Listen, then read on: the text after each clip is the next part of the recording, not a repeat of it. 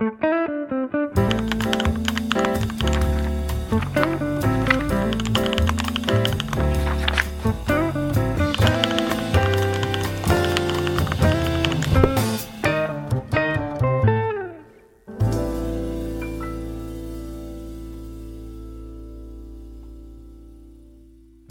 pessoas! Eu sou Ivandro Menezes. Eu sou Nathan Matos.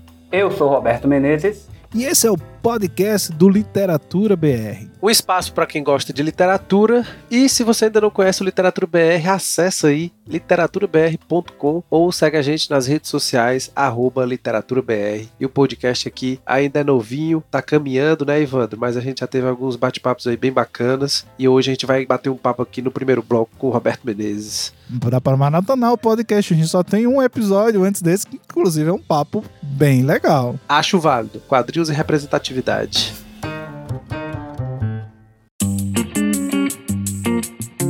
Mas hoje, Natan, a gente vai falar sobre o quê? A pandemia acabou ou não acabou? Porque lançamentos presenciais já voltaram. Eu mesmo, há duas semanas, fui a um, lançamento presencial de um grande amigo, Edilson Pereira, que lançou o livro de contos Humanos pela Substância. E queria saber de vocês, como que tá sendo aí para vocês, assim? Vocês já foram para algum presencial? Eu fui mascarado, né? Foi assim um pouco estranho. Queria ouvir de vocês aí o que, que vocês têm para falar. Hoje a gente vai falar disso, dos lançamentos presenciais, virtuais. Eu fui o primeiro lançamento que eu fui depois dessa pandemia, a pandemia que a gente ainda está nessa pandemia, foi o lançamento de Marília Arnold, escritora paraibana. Foi semana passada e foi um pouco estranho, assim, pra não dizer. A gente não sabe, né, Beto, assim, como que faz? Saímos da toca e aí? É a questão do contato humano, né? Que eu senti muito essa coisa, as pessoas, é, eu acho que desaprenderam, sabe? Esse jeito brasileiro da gente de ser, chegar nos cantos e se abraçar e dar um cheiro aquela coisa. É, as pessoas estavam todas assim, sabe? Parecia que estavam com medo de estar ali. Mas, fora isso, foi um, um, momento muito bom de confraternização e foi muito revigorante, né? Rever pessoas que você não via mais de ano, né? Tinha gente que não via dois, três anos, e ainda mais com essa pandemia que a, a, só tinha, só tinha te, a tela das redes sociais, né? Pra gente conversar e muitas vezes a pessoa não tem um contato que tem na vida real, né? Então, é, apesar dos pesares, apesar de todos esses medos, foi muito marcante nessa volta aí. São medos válidos, né? Assim, porque não tem como, né? A gente passou, sei lá, eu praticamente passei 18, 19 meses trancafiado dentro de casa. O Ivandro eu sei que também, né? Mas tinha que sair para trabalhar, né, Ivandro? Mas teve algum lançamento por aí presencial? Agora já tá voltando? Ou se teve durante a pandemia? Cara, eu como moro no interior, né? É difícil a gente ter lançamentos presenciais. Até porque a gente não tem tantos escritores, a gente, enfim, não tem editoras e coisa e tal. O Ivandro tá lá no sertão da Bahia, né, Ivandro? Exatamente. No máximo, vez ou outra, quando tem aqueles circuitos do, do Sesc, né? Que a gente tem aqui uma outra cidade que acaba vindo algum escritor, enfim. Mas a gente tem que se deslocar, sei lá, 200 quilômetros para ir para é, um evento desse quando acontece. Eu acho que os lançamentos virtuais, eles possibilitaram, inclusive, para muita gente, a chance de participar de lançamentos de livros, né? Ouso dizer, ouso dizer, que deve ter pessoas que, inclusive, os primeiros lançamentos que devem ter ido na vida foram agora na pandemia por meio dos lançamentos virtuais. Eu queria aproveitar perguntar a vocês, né, se vocês acham que esses lançamentos eles vão continuar, né, os virtuais, ou se agora depois que voltou, que acabou a pandemia, enfim, se vai voltar a ser o que era antes, né? Todo mundo postando foto na rede social e você com vontade, né, só olhando, curtindo com ódio, porque você curte com ódio, né? Porque você, enfim, não pode nem chegar lá perto. Os lançamentos virtuais, eu acho que foi nesse período da pandemia, foi uma reinvenção, pelo que eu pude acompanhar, né, como escritor e como leitor, uma reinvenção dos, dos lançamentos do livro. É, e eu acho que com o agrandamento dessa pandemia, eu acho que vai. vão continuar. Os lançamentos virtuais, eu acho que eles vão vir para ficar, né? Foi muito curioso tu falar isso, de ser assim. Vai ter gente que o primeiro lançamento que participou foi online, né, Evandro? Não tinha parado para pensar nisso, não. eu acho que vem para ficar, assim. Eu acho que os lançamentos virtuais vão ficar. Eu acho que a gente tem que ter os lançamentos virtuais e presenciais. Não sei o que que Beto acha disso, né? Ele foi aí pro lançamento da Marília Arnaud que me falou, presencial. E sei também que o Beto tá para lançar o próprio livro dele, né, de maneira presencial, Beto. Então, fala aí sobre isso aí, como que tu acha que vai ser? É, acho que nos próximos dias eu estou lançando, porque para mim eu tenho uma visão muito romântica sobre lançar livro. Né? Eu acho que lançar livro faz parte de um processo de quem escreve, né? Então eu, vocês falam aí lançamentos virtuais, que tem uma turnê de lançamentos, né? Você lança um livro agora, outro livro agora. Eu acho que livro só se lança uma vez. A minha ideia é essa, como se fosse quebrando um, um champanhe para inaugurar o navio. E um lançamento presencial, ele agrega muito afeto. Essa palavra às vezes está muito banalizada, mas às vezes é boa de ser utilizada. Mas aí, Beto, o lançamento, essa estreia, essa que você falou aí, essa metáfora, essa imagem aí de quebrar, né, uma garrafa de vidro aí para lançar o navio no mar, só vale se for presencial? Não, não. Eu acho que durante a pandemia não tinha como ser presencial, apesar de você ver que teve gente aí que lançou livro de maneira desastrosa aí durante. A gente estava no Brasil na, no pico da onda do Covid, tinha gente lançando livro como não tivesse acontecendo nada. Achando que tudo era brincadeira, né? Era, tudo é brincadeira. Mas eu acho que a gente passou por um momento de emergência. Lançamento virtual, lançar virtual porque não tinha outro caminho para lançar. Mas isso não substitui a importância de fazer eventos, lançamentos virtuais, e eles vão continuar tendo. E mesas, bate-papos sobre, sobre o livro, porque um livro, apesar de ter um, um, lançamento, como eu acho, ele tem que viver o livro. Então, o mundo virtual, ele dá uma sobrevida ao livro. Eu acho que talvez seria interessante que houvesse, eu acho que tanto da parte de editores, falando aqui pelo Natan, que o editor, assim como também da parte dos autores, essa reflexão da acessibilidade que os lançamentos virtuais trazem para uma parte dos leitores, principalmente esses que estão mais distantes dos grandes centros, né? Esses que estão mais longe e que, de uma certa forma, não conseguem, né, participar disso. E mesmo para aqueles que também estão, talvez, nesses centros, mas que não tenham essa condição de acessibilidade mesmo. A maioria dos lançamentos acontecem em bares, e aí tem toda uma, uma questão de despesa, de deslocamento, de consumo no lugar, de, enfim. É, a gente tem que pensar também na, na própria questão da condição financeira das pessoas. E eu acho que os lançamentos virtuais também trazem um outro aspecto, que é de acabar apresentando, e tem uma certa perenidade, porque o vídeo fica normalmente ali arquivado, as pessoas conseguem acessar depois conhecer o livro, ouvir e às vezes ser convencido mesmo a comprar o livro daquele autor que talvez você não conhecesse, enfim. É um momento que fica ali salvo, né? Seja no Instagram, seja no YouTube, enfim. Você tem uma conversa, às vezes até, por exemplo, o Beto provavelmente vai fazer esse lançamento dele presencial, mas ele já fez outras conversas também virtuais, né? Então, assim, já tem vídeo do Beto conversando com outras pessoas sobre o livro dele e aí já fazendo a, a antessala do lançamento presencial, né, Beto? Eu fiz, por exemplo, fiz o um podcast Lavadeiras com o Ivandro, porque o podcast vai ficar. O que a gente tá falando aqui pode ser ouvido daqui a 10 anos, daqui a 5 anos, daqui a um ano, daqui a 2 anos.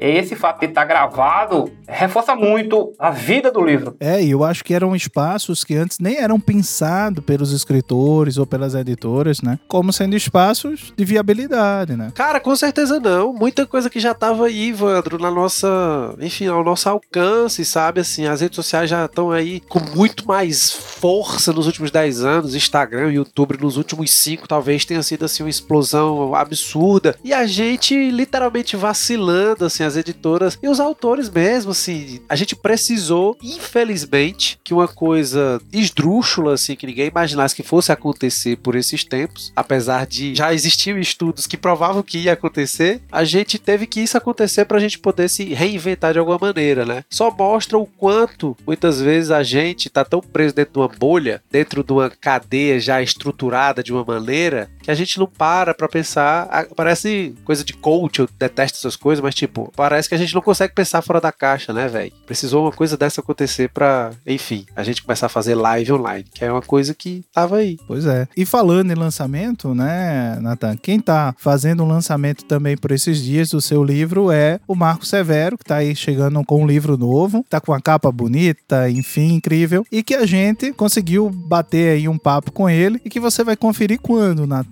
esse papo que a gente bateu com o Marco Severo. A gente vai conferir agora no segundo bloco, nós vamos falar com o Marco Severo sobre realismo fantástico, né? Assim, todo mundo hoje em dia fala que tudo que se escreve é realismo fantástico, né? E o livro do Marco, O Silêncio daqueles que vencem as guerras, é um livro de contos, né? Tem quase 300 páginas e é um livro excelente para quem realmente quer ler o realismo fantástico. Então, vamos lá, foi um prazerzaço conversar aqui com você, Ivandro, nesse primeiro bloco e o querido Roberto. Agora a gente vai indo lá pro segundo bloco.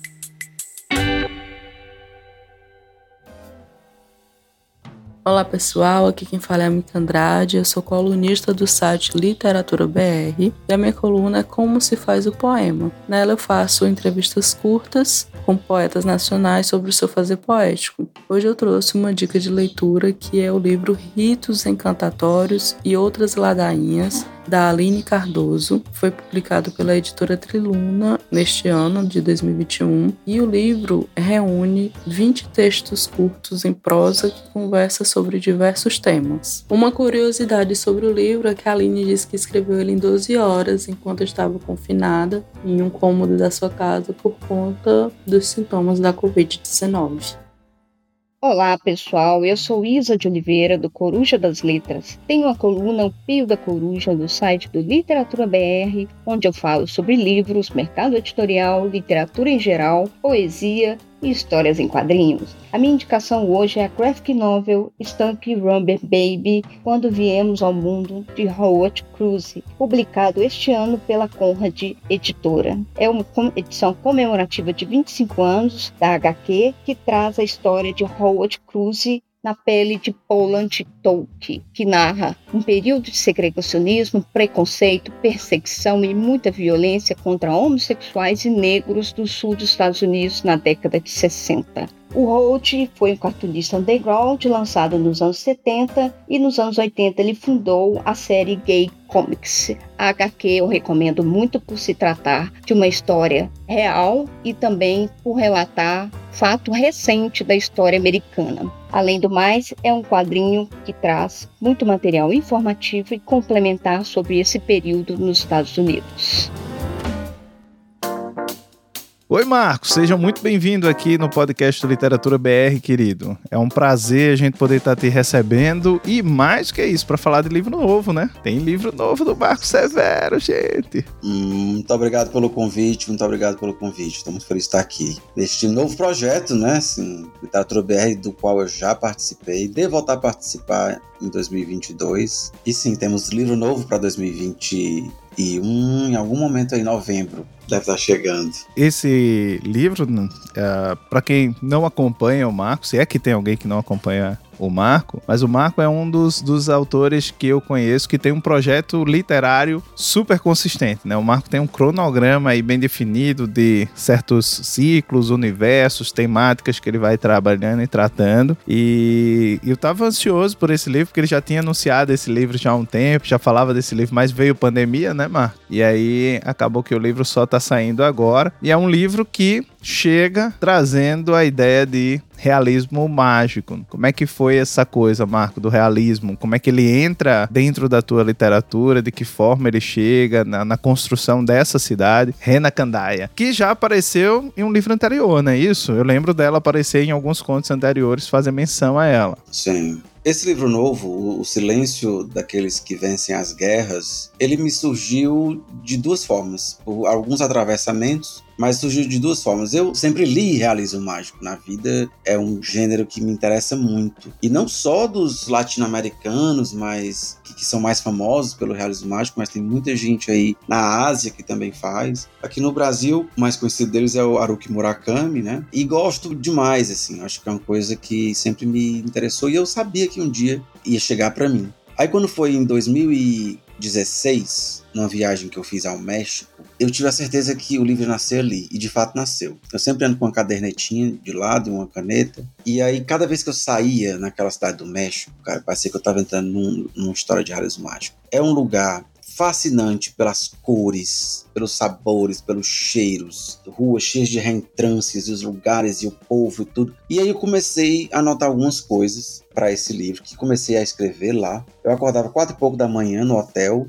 e não tinha café da manhã ainda. As coisas na cidade só abriam depois de nove horas da manhã, então vou escrever. E comecei a, esboçar. Quando cheguei no Brasil, eu passei a de fato escrever o livro. Então o livro começou a ser escrito em 2016 e eu mexi nele até o começo desse ano, até 2021. Eu queria contar a história desse livro porque eu, eu sempre gostei, eu nunca gostei de sagas, então assim, nunca fui aquela pessoa que lê a trilogia, tetralogia. Eu gosto de um livro que começa e se encerra em si mesmo. Mas eu queria contar a história de uma família e essa família fundaria uma cidade que eu inventei, que no caso é Renacandaia, e eu contaria 300 anos na história dessa cidade. Então o livro começa ali em 1819, a cidade é fundada em 1820 e o livro termina em 2120. Você criar uma cidade, você inventar uma cidade, Vandra, é um negócio muito interessante porque você cria o seu próprio espaço, você faz com que todas as questões que você quer colocar ali históricas, históricas para dentro da historicidade daquela realidade, ela vai para onde você quer, porque afinal de contas não é uma cidade que existe, ela existe na cabeça de quem criou, e é bom porque o leitor ele se sente acolhido por um espaço, embora seja um espaço completamente perturbador, porque é uma cidade que é invadida por eventos de realismo mágico a cada história para mim foi um negócio muito difícil de fazer. É muito difícil de fazer. Foi o meu livro mais trabalhoso de todos, eu não tenho nem dúvida disso. E ele se insere dentro da minha obra como mais uma forma de tentar uma estrutura nova de contar, é, digo, nova para mim, né, claro, é, de contar alguma coisa, de falar sobre, escrever sobre as minhas obsessões humanas, as minhas questões, os meus atravessamentos, e ao mesmo tempo fazer com que eu me sinta tentando fazer algo diferente, né? Tentando escrever de uma maneira que eu nunca fiz. Foi um livro muito gratificante de ser escrito. Eu espero que ele chegue a muitos leitoras e leitores. E é isso, vamos ver o que, que acontece. Mas é curioso, né, Marco, que o silêncio daqueles que vencem as guerras Marco e seus títulos aí. É curioso que eu acho que é um dos livros mais, mais extensos, né, até agora. Tem quase 300 páginas, tá, pessoal? Quem ainda não foi visitar o livro do Marco aí na internet. É curioso como Renan Candaia, é isso que você falou, né? O, o Ivandro comentou que tem todo um projeto literário na escrita do Marco e o silêncio daqueles que vencem as guerras é muito claro. Talvez pense a gente pensar em vários aspectos, a questão do tempo que você já comentou, essa coisa que vai da fundação da cidade, que é fantástica a história Assim, o começo do livro em si, eu acredito que vai ganhar muita gente, como vários outros teus, né? E todo o percurso até aquele conto final, assim, é tudo muito redondo e parece até, sem querer dar spoiler nem nada, mas é muito curioso como o livro termina, meio que deixa um gancho aí para quem sabe o futuro alguma coisa possa vir. Não sei nem se é a intenção do Marco, ele também não precisa dizer se tem uma intenção, mas é muito bom. É um livro muito redondo, assim, tudo muito interconectado, sabe assim? E até falei com o Marco, assim, tinha que ser, o nome desse livro tinha que ser Renan Candaia. Ele disse, não, o título é esse. É, mas assim, é, é, muito, muito, muito, muito bacana, assim, ver o Marco chegando aí no sexto, no sexto livro, né, Marco, já? Sétimo. Sétimo, até eu já perdi as contas. Entre crônicas e contos. É, entre crônicas e contos e novela. o título tem muito a ver com a capa que eu escolhi. Desde o começo eu queria escrever um, o livro e eu pensei que a capa tinha que ser o, o recorte do quadro do Vassili Vereshchagin, que é um pintor russo que fez o quadro chamado A Apoteose da Guerra, que é o quadro que cujo recorte, também um recorte que eu sugeri para a editora que fosse aquele pedaço do quadro ali, um quadro muito ousado para se tornar capa de livro, não deixa de ser ousado, ainda mais pelos tempos que a gente está vivendo, uma montanha de crânios, né, e os urubus numa terra bastante árida, e essa apoteose da guerra que o Vereshchagin pintou causou muita polêmica na época era como se ele estivesse dizendo que era aquilo ali que acontecia se os eventos bélicos continuassem. E de fato é aquilo mesmo, né? Assim. Então tem essa metáfora dentro do livro, porque não é um livro sobre guerras, mas é um livro sobre silêncios e sobre muito barulho interior, vamos dizer assim. Quem for ler, isso não é spoiler, mas quem for ler o livro vai perceber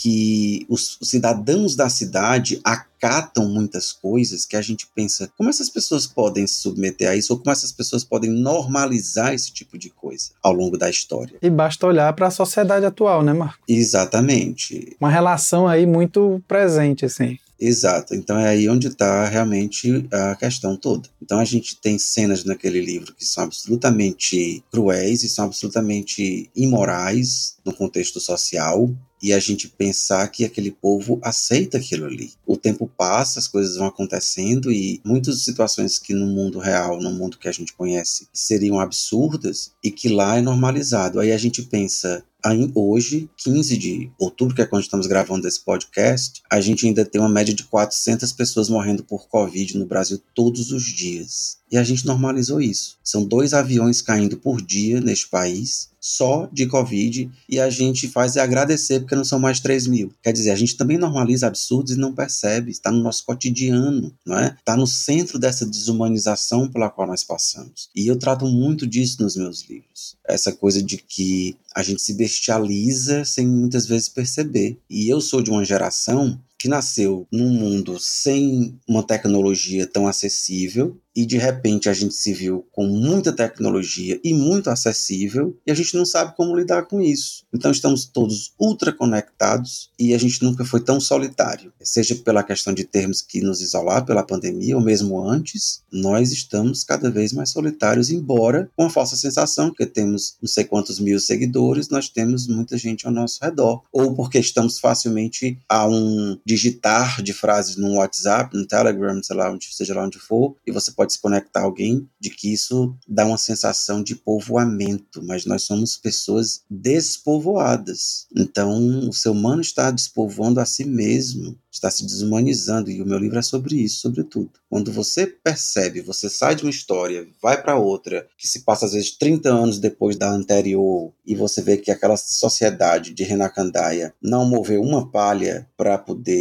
ir contra aquilo que aconteceu, é justamente aquilo que a gente é. Muito bom. É a espécie da geração do simulacro, né? A gente simula é, relacionamentos, a gente simula amizades, enfim. É, a gente vai projetando, né, ainda que virtualmente, essa sensação de que a gente tá menos só e a gente vai se vendo cada vez mais só, né? E ao mesmo tempo, penso eu, e isso é uma provocação, tá, Marco, aqui. Ao mesmo tempo, eu acho que a gente tem um processo de uma necessidade muito grande de solidariedade, solidariedade no, no termo mais sociológico, né? Essa ideia de se ligar e se conectar, que a gente acaba se juntando e, e não observando os absurdos, né? Que a gente vai percebendo. Então, esse tempo me lembra muito aquele filme do que o Hitler aparece na Alemanha no momento atual. Ele está de volta, uma coisa assim. Que é essa ideia de que a gente acha que os absurdos, eles passaram e aí eles não tornarão de alguma forma, de alguma maneira, mas não é bem isso que a gente acaba vendo, né? Muito pelo contrário, é. A gente tem que estar sempre atento, porque o mal é igual o Jason. A gente pensa que matou, ele volta de novo, e vai voltando, e vai voltando, e filme atrás de filme. Na verdade é aquela coisa, né? Será que um dia ele foi, né? Na verdade eu acho que fica tudo muito nas sombras aos nossos, assim, ao nosso lado, e a gente meio que tá vendo, mas finge que não vê, e de repente... Mas é isso que o Marco falou, né? Esse absurdo, é que a gente tava comentando, esse absurdo cotidiano, essa normalização, porque quando você fala 400 pessoas, né, acabaram morrendo por um vírus, é uma coisa ok em frente a 3 mil, como o Marco disse. E quando ele fala, são dois aviões caindo todo dia, tipo, se você tem essa tragédia acontecendo fisicamente, digamos assim, dois aviões caindo, né, todo dia, são tragédias horrorosas. Mas quando você fala em números, né, Marco, 400 frente a 3 mil, acontece toda essa banalização que a gente vê. E o silêncio daqueles que vencem as guerras é justamente não é só isso, né? Porque, como o Marco disse, são muitos silêncios dentro do livro. E é isso, assim, eu acho que tem que ler o livro, né, Evandro? O pessoal tem que ler o livro. Tem que ler, tem que conferir. Falando nisso, né? Onde é que a gente encontra o, o livro? A gente encontra aí, fazer igual aquele pessoal, né? Nas melhores livrarias, né? E hoje em dia a gente tem que falar que nos marketplaces, né? Mas também encontra lá no site da editora Moinhos e também tem a versão digital. E logo mais o Marco vai estar tá fazendo o lançamento do livro, provavelmente ele vai divulgar aí nas redes sociais e a editora Moinhos também. Sigam o Marco então nas redes sociais, né? Não é difícil, você põe lá Marco Severo, só vai ter um Severo, né? Acho que não tem dois, não tem três, não tem quatro. Então você clica lá, tudo no singular, tá, gente? Não é Marcos, não é Marco. Marco Severo. Você pode procurar, encontrar, entrar em contato. O Marco é uma simpatia de pessoa, ele sempre atende, dentro da medida do possível, todo mundo, né, Marco? Dá um retorno aos seus leitores. Eu, eu vejo que ele acompanha bem esse processo. Sim, sim, sim. Vale a pena também conferir a página dele, vocês vão ter dicas de ótimos escritores, de ótimas escritoras, de ótimos livros, dicas de escrita, enfim. É um perfil que vale a pena conferir. Até porque, além de professor de inglês e escritor, ele também também tem que se virar, né, Marco, e acabar se transformando aí. Vou botar entre aspas porque não é o seu propósito, né, seu objetivo, mas acaba que tem que virar um pouco influenciador, né, Marco?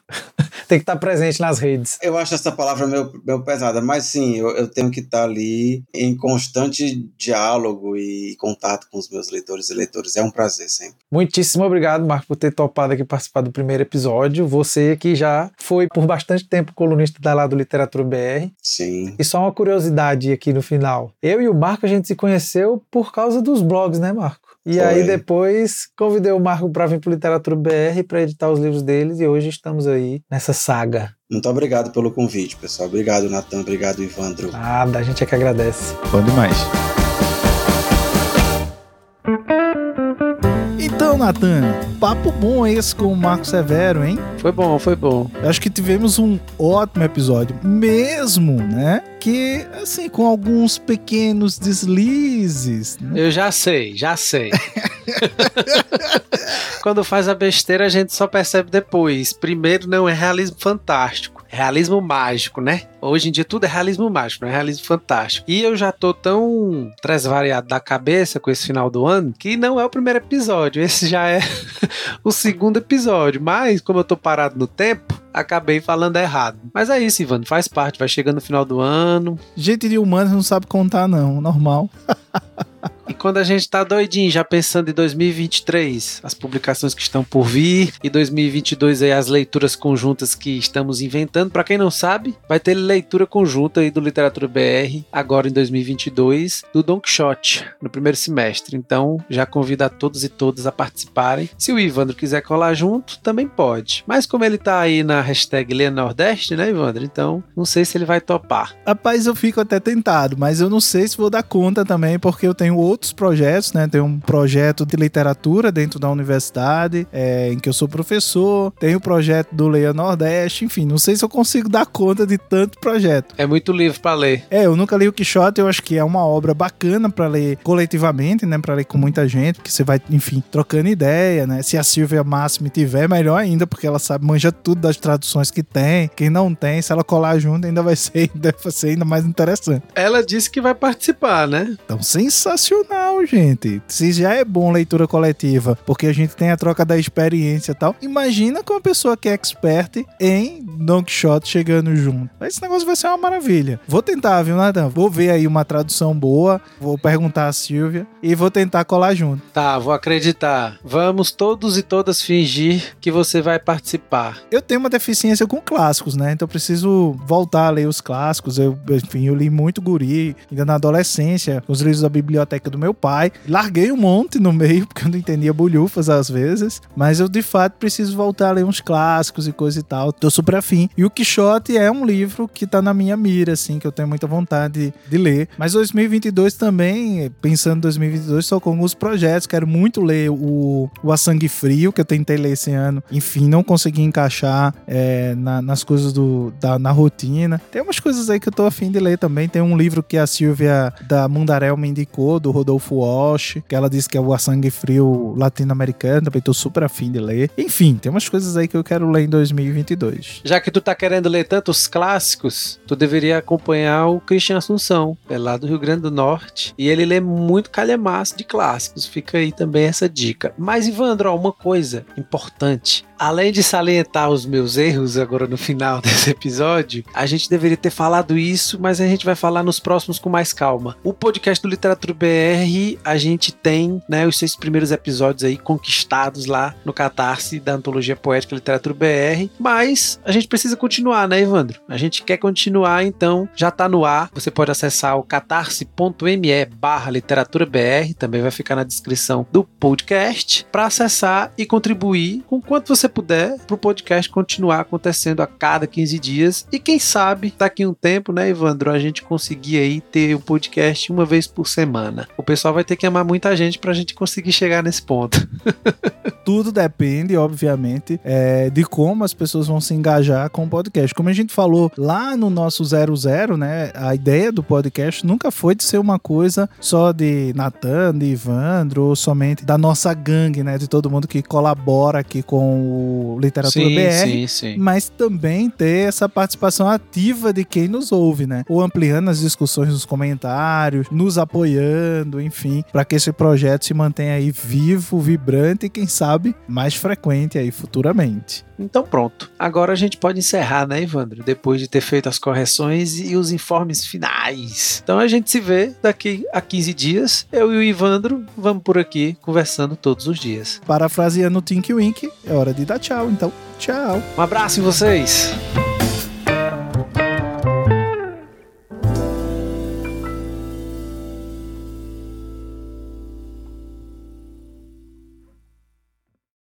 Este podcast foi editado por Fê Gomes.